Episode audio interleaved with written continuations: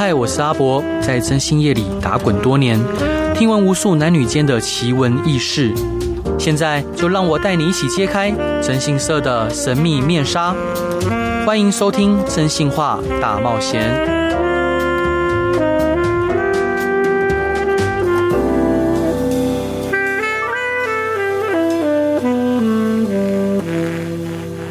Hello，各位亲爱的听众朋友，大家好，欢迎回到飞碟电台，收听我征信社阿宅所主持的《征信话大冒险》。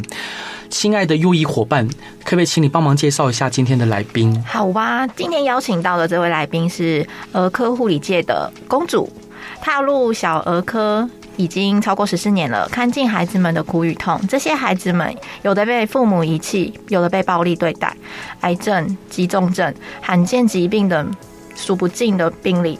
这位伟大的护理人员不辞辛劳地照顾这些病童，孩子纯真的笑容对他来说是最美好的、最感动的画面。这位来宾更是在二零二二年荣获十大杰出青年。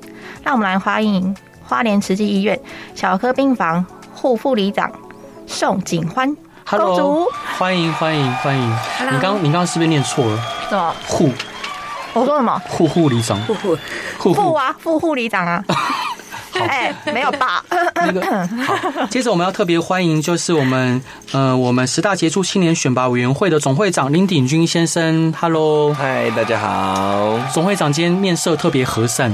哦，真的吗？发生什么好事吗？有什么好事吗？应该可能是昨天睡得特别少，脸色特别和善。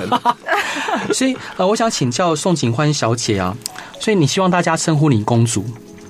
没错，但是因为有点尴尬，哦、公主是病房小朋友叫我的，哦、你可以叫我欢欢好了。欢欢，好好。但我觉得真的很有公主的气息耶。我我跟你讲，完全不会尴尬，因为我也都自称小公主。是、啊，可是我觉得我是唯一的在花莲慈济院是公主而已，全部人都叫我公主，连、哦、连部主任他们也叫我公主。是，所以他们都已经习惯称呼您为公主了。对对对对。啊，当初为什么伙伴你会选择小儿科这个领域啊？因为我知道，呃，小儿科其实。尤其在小儿重症病房，可能要看到很多很令人心碎的事情。嗯，其实说到小儿科，我觉得，但我觉得是，其实我一开始是在加护病房，哦，然后在加护病房看到那些太多那些生离死别，我觉得不是我一开始当护理的初衷，我觉得好难过，看着他们走，所以转换了很多个单位。对对，所以我就转到儿科之后，我发现，哎。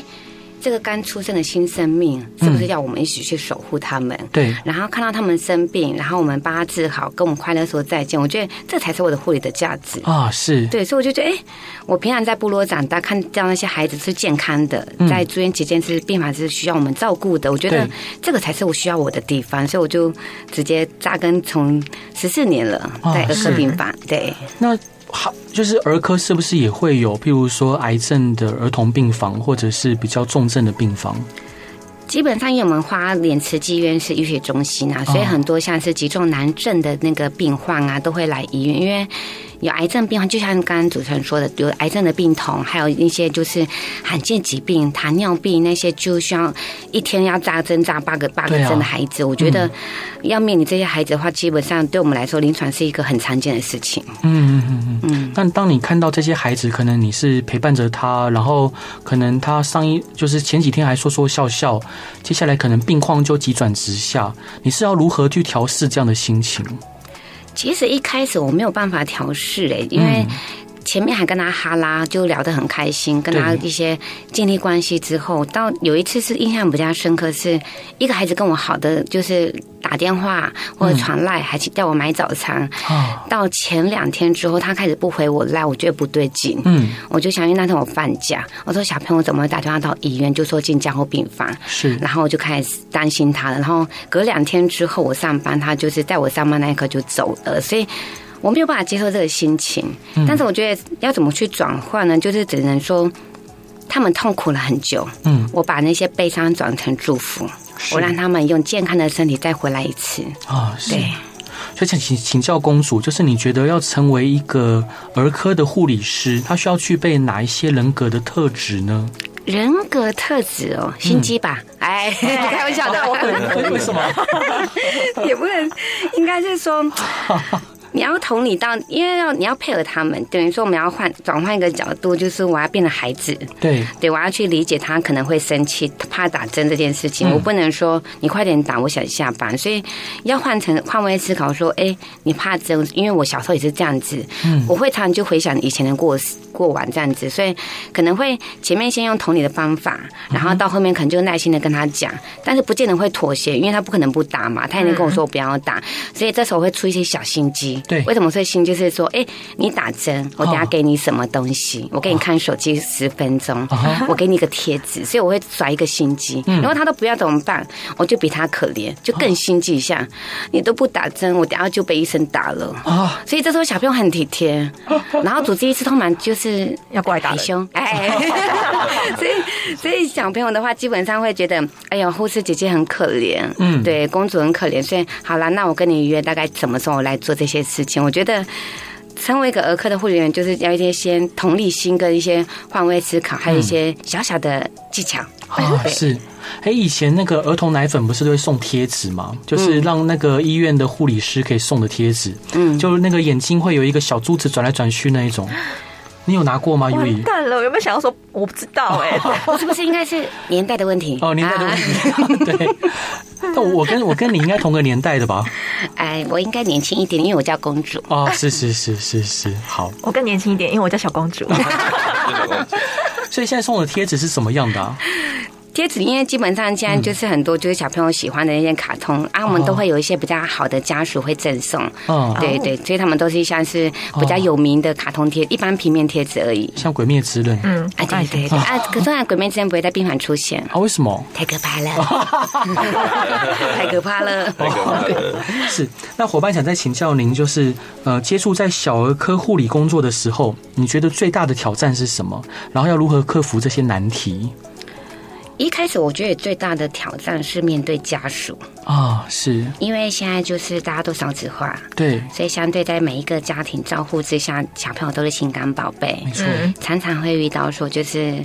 A 打针的要一针就上，嗯，我要叫医生打，哦，对，但相对医生不会比我们厉害，真的，对，所以，所以很多面临这种家属的时候，我觉得我会用我就是额外的时间去，等于说我事前会先准备说，哎，我今天要照顾这个家属，他的疾病是什么？哎，这个病人疾病是什么？对，所以我针对这疾病我要给什么？我会早上会先做一些简功课，嗯，对，当他们问我问题的时候，我必须全部回答出来，甚至要有很要的确是有一些 paper 让他去查阅，因为现在大家。去资讯化太轻太厉害了，嗯，所以网络查他都会查说，哎，我讲的是不是对的？对，所以我用我的专业去说服他们，嗯，所以我就觉得要怎么去克服这些家族，就是我得到信任，嗯哼，对，所以相对得到信任之后，就会变成说，哎，好像今天照顾这孩子就一切顺畅，哦，对，就是伙伴你提到就是说，透过做更多的功课以及更多的同理心，嗯，来面对这一些家族家家属的质疑跟。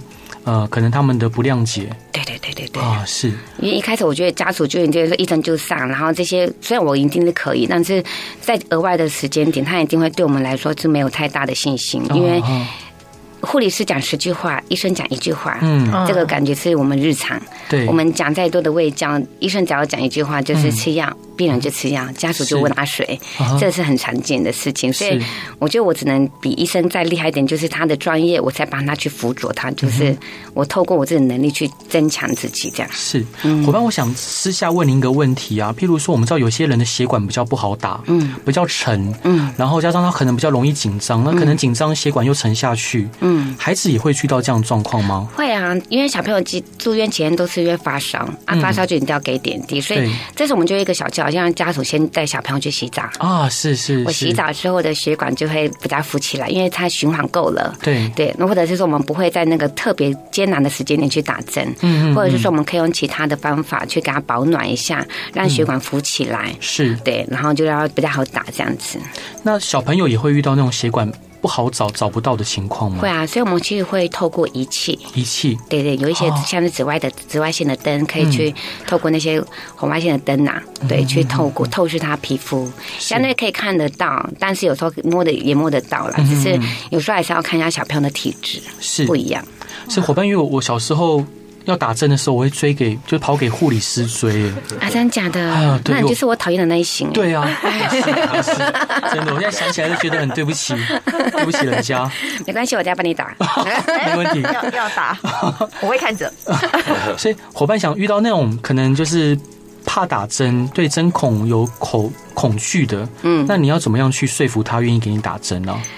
其实要，我觉得最重要还是家属。家属对，因为基本上的话，家属会先帮我们安抚他，我们再怎么安抚都不够。对对，家属先安抚，让他知道，然后知道之后，我们再用我刚刚说的小心机。你让我打针，我给你什么东西？嗯，一定会有一个利弊啦。所以相对的话，透过这样的，或者是说，如果真的真的，说实话，如果临床上不可能百分之百是有这么好的小朋友嘛，对对。但如果真的是需要一点点。努力去压制的还是会有，对对对对。那我们都知道，护理师其实是一个非常高压，而且呃非常辛苦的一份工作。嗯，那您是如何在这么高压的工作之下，还能跟孩子们保持那么好的关系？因为我们现在看到的是，公主您都是呃非常的开朗，然后非常的笑容非常迷人，但是在笑容的背后，应该是满满的压力。你是如何去转换自己？因为其实就是转换自己，等于说护理的确是一个很高压的地方，所以我刚刚说过，我在加护病房我没有办法接受那种高压的环境，所以我到儿科病房。当然，在儿科病房这么高压，就是因为面临很多些癌症的孩子，我没有办法接受他们为什么会这样子离开我们，甚至说在工作上、在环境上、在主管这边给予的压力，我觉得。我只要看到小朋友笑，我就会觉得好像什么都没事哎、欸，或者是说，我当我很生气、心情不好的时候，我只要跑去病房发药，小朋友一个动作，我就故意逗他，他笑了之后，我就觉得哎、欸，我我为什么要为那些事情不开心？我现在要照顾的就是这些病人，他们笑我就陪他们笑，我觉得。很单纯啊，就是事情不用想太复杂，因为过了就过了。是高压的话，就情顶多就是情绪发泄完毕之后，回头看一下那些开开朗的孩子，我就觉得哎，一切都没有了。哇，真太棒了！嗯，因为各位听众朋友可能呃没有看到，就是现场就是我们公公主的模样，就是当他讲到孩子的时候，就是眼眼睛是是是是有光的，是有光的，而那个光光是。我觉得可以照亮很多孩子们，可能在他们难过或者是无助的时候，可以照亮他们的灵魂。对啊，真的谢谢你眼睛里面的光，伙伴。这一段你想分享给大家的歌是什么歌呢？我想要分享是《继续奔跑》啊，是张新杰的歌。对，为什么想分享这首歌？我想跑起来。啊，真的吗？没有，因为其实。我从五装开始就是一直很拼命读书，然后想要当护理师，就是因为完成爸爸的梦想。对。然后过程中，其实我转学考过，我被笔试过，然后我又曾经执照考也考得不是很顺利。也有一波在这，所以我有时候常常会想放弃。哦，但是因为那时候就是可能我哥也喜欢听这首歌，嗯，然后再加上这几这疫情这段期间，我们刚好要做影片，哦，我就回想这个影片的歌词，嗯，我就觉得，哎，不就在讲我吗？嗯哼，对，所以我就觉得也会想要鼓励大家啦，因为每一个人都是会有开心跟不开心的时间，也可能会有低潮时间，所以当我们跌倒了，我们就继续来，就继续起来。爬起来继续走，对啊，前脚在走，后脚就要抬起来。我都每天这样勉勉励自己跟大家，就是痛苦的事情会做走过，快乐的事情还在等我们。好，这样，所以我们就爬吧，走吧。好，走吧。哎，我们一起来听张新杰的《继续奔跑》。Hello，各位亲爱的听众朋友，大家好，欢迎回到飞碟电台，收听由我征信社阿宅所主持的《真性话大冒险》。今天邀请到的来宾，我觉得非常的可爱，而且笑容非常的迷人。她是花莲慈济医院小儿科病房的副护理长宋景欢小姐。Hello，欢迎你。Hello，各位听众，大家好。还有我们十大杰出青年选拔委员会的总会长林鼎钧总会长。Hello，大家好。我觉得伙伴，您刚刚提到说爸爸的梦想，嗯。爸爸的梦想是什么呀？爸爸的梦想就是希望我可以当一个护理师啊！是，他他难道不知道这个护理师很累吗？他应该不知道，所以他就是有点后悔的。我猜他有后悔。是，对。所以爸爸为什么会希望你成为护理师？因为其实我们家境没有到，我觉得家境我们家从小的话就平平普普，没有到说非常有钱，所以小时候我其实功课很好，嗯，国小都很好，就前面前三名这样。对。然后国中之后，爸爸就希望我可以更好，对，因为当初我跟他讲我的梦想是当老师，嗯哼，所以他把我丢到外县市读书，就是到市区读书哦。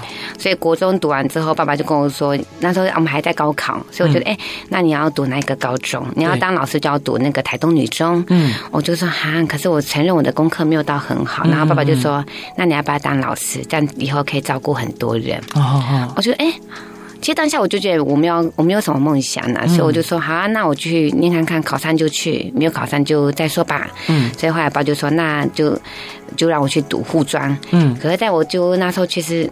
小时候就不懂事，哦，就一直想要往外跑，我就跑去那个台北读，就苗栗那边，可是离家太远了，我每天都哭，每天都哭，所以我跟爸说我想回家。嗯，后来那时候爸爸就刚好罹癌，嗯嗯，在我读一年级的时候，爸爸罹肺癌，啊，那时候其实医疗没有那么发达，所以接待爸爸在高雄长庚治疗一段时间，大概半年左右就就完生了。嗯嗯嗯嗯，对，所以当当时一度想要。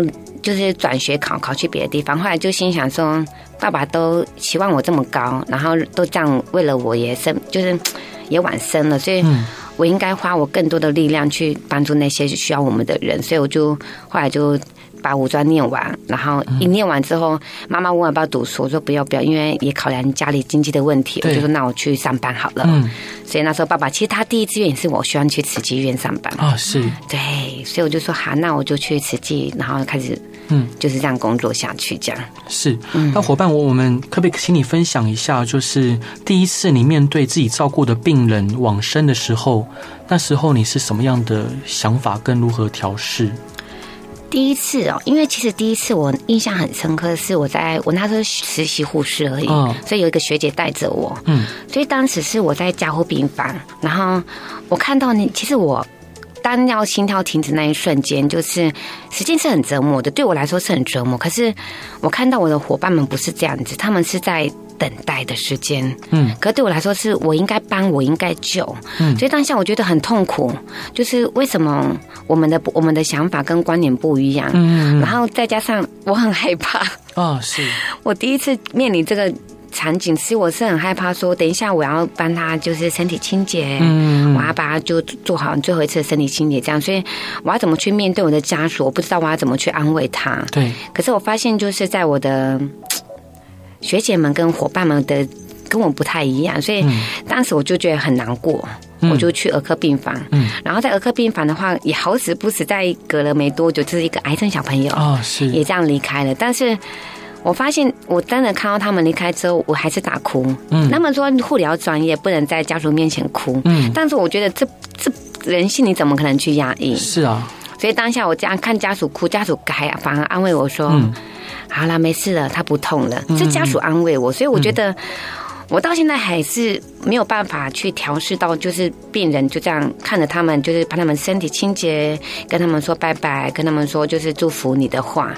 所以一直到后面，最近最近是我开始面临到比较大的青春期了。嗯，有一个高中的孩子，就是也是癌症孩子，是他离离开，前告诉我说，我说你的梦想还有什么？嗯，还有什么没有完成？对，他说他的梦想是他想要当一个就是射箭的那个选手，所以我们那时候做了一个弓箭给他。嗯，后来说再一个，他说我想喝酒。我说我就买了，可是当我们买回来之后，他已经。断气的，所以是是是，我就觉得我会，我现在面临这些孩子，就是第一次要完生之后，我反而不是。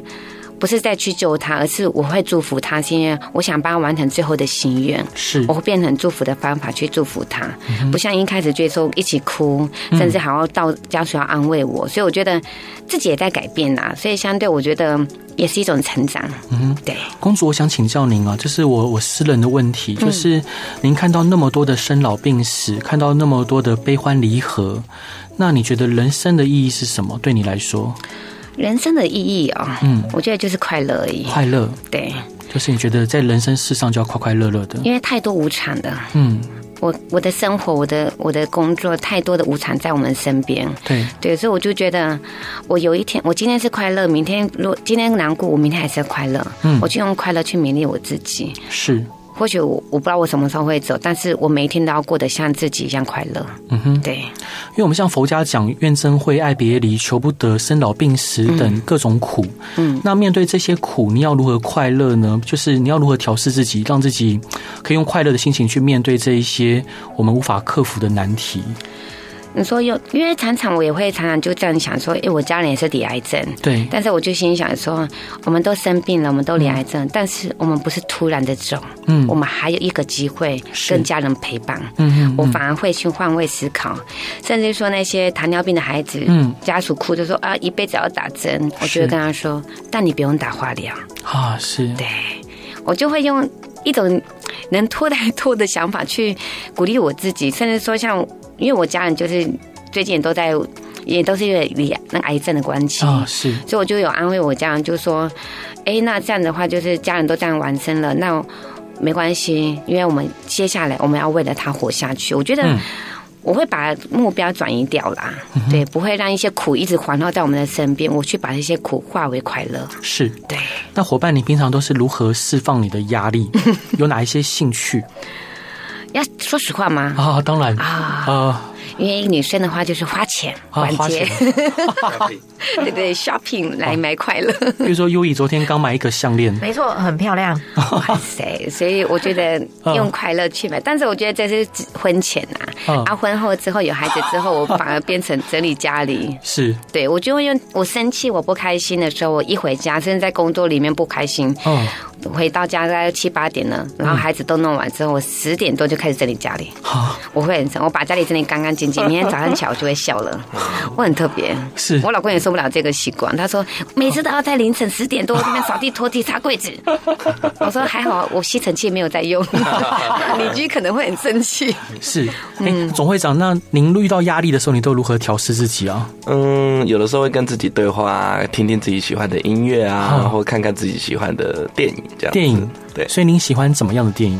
嗯，我比较呃一般，就喜欢看一些呃呃好莱坞的动作片啊。哦、我觉得这样就是看起来很大的场景，就觉得很开心这样子。哦，是，好像每个人应对压力的方式都不一样哦。那又以你呢？嗯睡觉，睡觉，嗯，只要睡着了，什么都不用想。肚子饿的时候也是睡觉，睡觉，因为现在要减肥。睡觉。还想请教公主，就是像我们知道前几年疫情爆发的时候，很多医护人员不眠不休的在工作岗位上面奋斗。那家人对您当时在水深火热的医院有什么样的看法？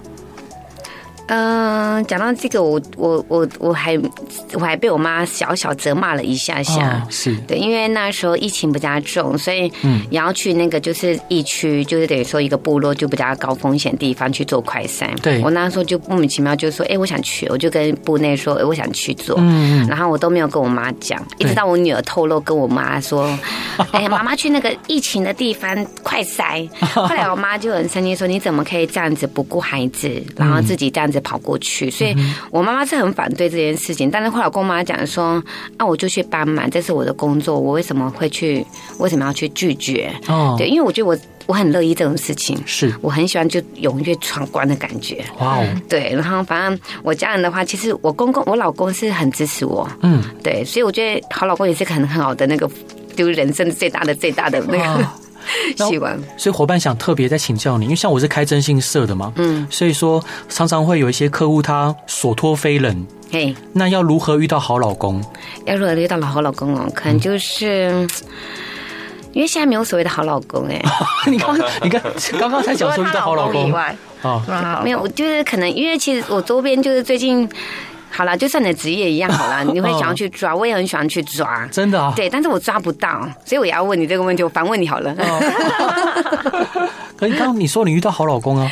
因为我老公其实是他会很生气，哦、就是他会帮我打理孩子啊。哦因为很难，就现在这个工作，我在高压环境，我、嗯、我在我医院脾气超好，什么都那么我都可以接受。但我回家的时候，我是转卖给我先生啊，是对，然后我现在还要帮我孩子打理家，就是等于说喂饭、洗澡。嗯、我回家只要扫地、拖地、睡觉就好了啊，是对，所以相对的话，我觉得我一。某一些地方我当然就会满满足到他，但是我觉得这是互相，嗯，所以我会觉得我老公很好，是因为虽然我没有办法接受他每天看手机这件事情，但是我觉得我的 我自己会换位思考说，那他应该也不能接受我那么晚早出晚归的工作，所以有时候会觉得。好老公的话，可能自己要先检讨一下，是不是哪一个地方有没有就是忽略了他这样。所以相对的话，有被他有重视到他，他就会变成哎，好像他要自己改进一下。是，对。所以其实好老公也是需要好老婆培养出来。嗯，是。所以伙伴想请教您啊，您是如何管理自己的时间跟工作负载？那如何你要如何平衡平平衡工作跟个人的生活？这一题跳过，因为我完全没有办法时间掌控。我刚就说我早出晚归了嘛，哦、是是就是我老公每天都臭脸看我了。好，那再请教您，就是你对这份工作有什么愿景跟目标吗？愿景跟目标哦，应该是说，因为其实我在当护理，就是希望可以帮助更多人，就是我们没有办法去治愈他们的疾病哦，但是我们可以陪伴他们度过那些很低潮的时间。嗯哼，对，然后。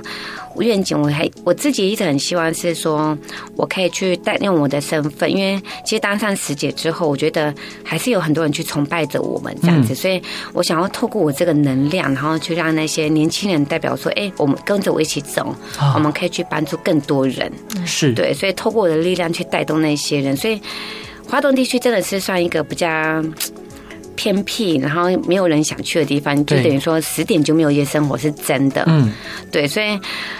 在华东地区医医学中心这边医疗资源其实也比较少，对，所以像这边呢、啊，我就要讲一些重点了，嗯，就是如果那些年轻人对护理有有兴趣的啊，哦、可以过来跟着我一起前进。哦、对，今天我当师姐，有一天你们会是师姐，是，对，真的太棒了。因为华东地区其实医疗资源确实比较稀缺，对，对人力也比较不足，嗯，对。所以伙伴这一段想分享给大家的歌是什么歌？我是一片云，凤飞飞的歌。对，我先唱，哎，可以可以可以。是，可是这跟你的年代不符啊。可是我就是说啊，这我小时候的回忆，因为这是我爸爸小时候最喜欢听的歌啊。是，我我们家住在，因为我们家其实很开放，就是马路就旁旁边在马，哎，马路就是旁边这样子，所以爸爸只要看到一些老人家在走路啊，就会想要过去帮忙啊，或者想要聊天啊。所以我觉得那个快乐的气氛或者助人的气氛都一直都在我脑海里面。是，因为就是我爸爸最喜欢听那首歌，所以每天早上七点六日。一定会播放这首歌，把我们叫起来啊！就是他要开始工作了，开始干嘛？叫我们在旁边看着他工作。嗯哼，所以我觉得，哎，这是我跟我哥最小时候的回忆，这样。嗯，还有献给爸爸。对。是，希望他在上面应该不会生气。我当护理师这件事。好，我们一起来听凤飞飞的《我是一片云》。Hello，各位亲爱的听众朋友，大家好，欢迎回到飞碟电台，收听由我真信社阿宅所主持的《真心话大冒险》。今天我们邀请到的伙伴是我们二零二二年的十大杰出青年，她也是一个非常温柔善良，而且眼睛带着光的一位公主。她是宋景欢小姐。Hello，欢迎你。Hello，各位听众，大家好。还有，我们要特别欢迎国际青年。商会中华民国总会，我们的总会长林鼎军总会长，欢迎您。各位听众，大家好。所以想请教公主啊，当初您是什么样的机缘，想要参加十大杰出青年的选拔呢？十大杰出青年其实是我主管他们推荐的，哦、是就是部主任推，就是护理部的主任推荐的。嗯、当时其实说实话，我对这个。总会都不太清楚，所以当时他们有跟我说，就是要当一些十大要去做选拔的时候，我其实觉得自己没有信心，而且我觉得说我没有做什么是很令人就是可以感动，甚至是说可以做出一个很好的榜样的。所以我当下主任他们就跟我说，不用啊，你去看你发你手机的照片，嗯，然后就说你有什么东西。后来我就一个一个告诉他们我来这一天来做什么事情，后来发现是哎，原来。我的护理工作不是只有在医院，还有在部落，甚至已经跨国。就是自己很想要学英文，所以我去办一些，就是像是斯瓦蒂尼布吉纳法索的去做一些教学。所以我觉得，因为虽然只是简单的英文啊，但是我觉得这些事情原来是我可以做的。只是那为什么没有？他们就问我说：“那你为什么你想做？别人别人为什么不做？”我就说。我觉得我可以，我就去呀、啊。对，那你为什么不拒绝？我说我为什么要拒绝？所以他们就觉得说，哎、嗯，那你就可以选呐、啊。我说这样子就可以选吗？我说好，那我先准备资料看看好了。我就说，是，我只是觉得我有能力，我就去做。啊，我想做我就去做。嗯，对啊，所以我就觉得他们就推荐我说，可以把这些变成一个小故事，嗯、然后叫我自己整理一下下，我就整理出来。所以其实是他们看到我，嗯，不是我看到我自己，也不是我推荐我自己，是从他们的肯定让我觉得说，哎，那我去投稿看看。嗯、对，是。那当选十大杰出青年之后，呃，你最想感谢的人或者是单位是谁呢？为什么？其实就是我们刚刚那个护理部的主任哦，对，钟慧金主任跟我的督直系督导的郑雅君，嗯，因为其实。一个是常提拔我的，然后那个就是像是户外的活动，像是要去部落那些的话，其实是督导都会帮我去做，像有点像经纪人，你知道吗？就是，哎，今天在哪一个边有活动，你要不要去？然后我就说哦，好啊，或者是说，哎，哎，我就看到你那那边有义诊，哎，那我想去义诊可以去吗？因为其实只要讲了之后，他们就会想尽办法跑排班。哦，是，所以我就觉得好像就是我很喜欢去帮助那些就是。是户外或者那个部落的人，所以我觉得他们，我加些他们就是这么支持我的那个啦，是肯定这样子啊，是太棒了，支持我的决定是。然后特别想请教总会长啊，就时节委员会在青商会的定位是什么？然后它有什么别于青商会其他组织的地方吗？嗯，是，其实我们时节委员会在我们的青商会的定位是一个很特别的委员会哦。是，那它很特别的地方有两个，第一个就是说我们。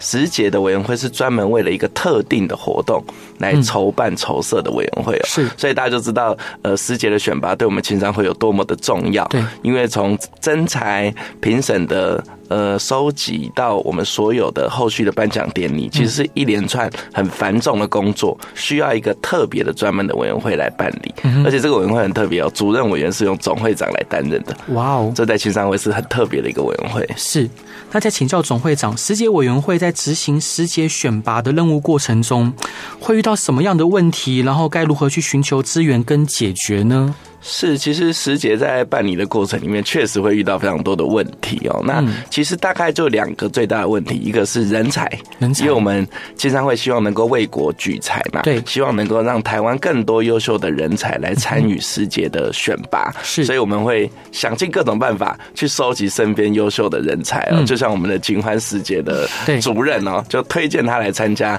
这样子时节的选拔，嗯，所以身好的人才，请大家踊跃的来推荐。那我更希望。希望哦，如果自己觉得自己有能力来挑战的，嗯，年轻朋友不要客气，一定要来参与我们时节的选拔，这是我们第一个最常会遇到的挑战。对，那第二个挑战其实就是经费的挑战，嗯哼，因为其实我们青商会是一个零基预算的社团，对，那每年办十大杰出青年的选拔，其实都要非。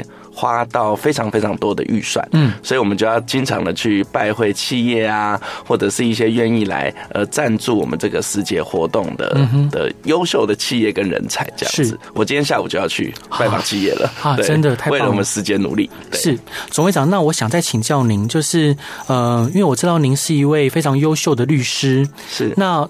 加入青商会之后，甚至当上总会长之后，对您的职涯有什么样的转变或者是影响？嗯，我觉得在职涯的影响上面，因为我的职业就像刚刚主持人说的是律师嘛，对，我们本来在处理事情上面就要非常的细腻，对。但参加青商会之后，我才发现哦，原来当一个社团的领导人要注意的事情有这么多，对。所以这个回到我的工作的时候，其实我觉得本来我们就是一个很重视逻辑跟思考，遇到问题解决问题的职业，所以我觉得当青商会的总会长是更能够训练我这个解决问题的能力。嗯。那再来就是我觉得视野上面你也看到了很多不一样的人。事物可能常常要出国，到任何地方都要拿起麦克风来演讲，所以这个在遇到你的客户或者是在开庭的时候，其实我觉得对我来说就挑战就没有像以前一样那么的沉重的感觉。对，所以总会长，现在你目前行程这么忙，还要帮自己安排停期吗？哦，还是有啊，还是要开庭的，还是要开庭。对对对，所以我们是时间管理大师。所以像呃，因为我们知道总会长的。工作真的，因为任务非常的繁忙，然后要处理事情非常的多元。那您是如何去调试好家庭跟事业这样子的平衡？如何去平衡？了解，我觉得其实就是要做好准备啦。Oh. 就是嗯、呃，譬如说我们知道说我们什么时候想要担任总会长，其实我觉得前面就要呃思考很久，布局很久。嗯，那事业上面的时候，其实我们都开玩笑，当青商会的总会长，就是要一年到两年的时间，可以把事业交给你其他的伙伴一起来承担，一起来成长哦。嗯、那我觉得其实因为我们事务所本身就是一个蛮大型的团队，对，所以我也在尝试着把呃事情交给别人，因为以前我都是最信任自己嘛，都觉得自己做的最好，打官司最厉害。嗯，可是我后来发现，这也是青商会带给我的训练啊。一个人没有办法完成这么多事情，你有好的团队的时候，你才能够把事情呃的面向做得更广、更更好。所以我觉得就是相信你自己的团队在事业上面。那我觉得在家庭方面，因为我还没结婚，今年才要结婚，今年要结婚，所以我觉得说，其实就很感谢，就是另一半都会很支持我，就是去完成我人生的梦想这样子。对，那所以未婚妻就嫂子会跟您吵架吗？嗯，可能有时候亲上的活动真的是太多了，呃、对啊、所以常常就是，尤其是去年在选举的时候，可能我们的行程都是很不科学、很不人性的。嗯、早上在台北，下午去高雄，然后要拉回台北，再去台南。对，因为活动的时间都是不一样的嘛，没错，没有办法很顺的安排。嗯，所以有的时候他就会觉得哇，天哪，为什么要把自己弄得这么累？这样。对啊，那你要如何去沟通？嗯，沟通的话，其实就是会跟他讲说，这个是我人生一个很大的梦想跟目标啊。那我觉得我们一起参与这个很艰辛的过程，不管是选举或当总会长，嗯，那这种感觉是你参与了我人生一个很重要的阶段。那以后我们当总会长是一年，可是我可能陪伴你是一辈子，一辈子以后我们都会有共同的话题，就是跟男生当兵一样，我们可以讲，哎，当初我们是怎么样跑的哪些地方啊，遇到了什么艰辛的过程？我觉得这是人生一辈子的回忆，就是我。陪你，你你陪我一年，我还你一辈子。对，可以这样说，可以这样说。好，请问 Uee 可以接受这个说法吗？没办法呢，没办法。所以就是要把他拉进来嘛，对不对？对对对对对，同甘共苦，同甘共苦。好，你你太你太太，哎，未婚妻人真的很好，不然他看不到我，他还可以我跑，至少看得到我。啊，真的哦，嗯，二十四小时。几乎是了吧？呃，是我们的时我们的时辰是真的是还蛮蛮多 的，因为要全世界跟全台湾呐。嗯，对啊，是。未婚妻人真的很好，真的。是总会长辛苦了。总会长再请您来宣传一下，就是时节的投件相关资讯。好的，我们时节的投件呢，我们是到六月三十号为止。那我们有几个小小的要件呢？第一个就是年龄必须是二十岁以上，四十岁以下，那必须是中华民国的国民，或者是具备华侨的身份。那相关的投件方式跟资讯呢，我们都会公布在我们国际青年商会中华民国总会的网站跟粉丝团。嗯，请大家可以来上我们的网站来看相关的讯息，一定要来投件哦，台湾需要你，谢谢。好，台湾需要就是。更多像好，对不起，更多像呃警幻公主这样子，就是在各个领域上面勤勤恳恳、不断耕耘，而且守护着一方土地的这些杰出青年。那总会长想请教您，这一段想分享给大家的歌是什么歌呢？呃，五月天的最重要的小事。为什么是这首歌？因为就像我刚刚讲的啊，不管是当律师或者是当青商会的总会长，身边总是有太多的事情要去处理了。但是每一件事情都很重要，嗯，所以我们要学会把每件事。情处理好，把每个人的需求放在我们自己前面。好，所以送给大家这首歌。对，伙伴，我想挑战一下，什么样事情会让你生气啊？还是很容易生气，只是现在看不出来。嗯、呃，因为我是处女座 A 型的，我对事做事情是非常的要求的。哦、对，所以如果我觉得我自己没有准备好，或者是我觉得我没有想到一件事情，哦、我就会有点懊恼，是，就会想要下次把它做得更好。这样好，甚至对自己生气，对自己生气。那那什么样事情你会对别人生气？嗯，可能就是没有把呃事情做得非常的好，是，但是先对自己生气，因为我没有督促他做好。对，那这样感觉蛮容易生气的。那优以我在公司有常生气吗？他超常的，他超常的，超常生气的。一生，我哥一生气，我就会想尽办法离开公司。离开公司，是好。那再次感谢，就是我们警欢公主，真的谢谢你的到来。那也谢谢总会长的分享。是。那呃，各位亲爱听众朋友，如果有任何想问的问题或任何疑难杂症，都欢迎来到征信社阿仔的粉丝团与我分享。那最后，就让我们一起来听五月天的最重要的小事。大家晚安，拜拜，拜拜拜。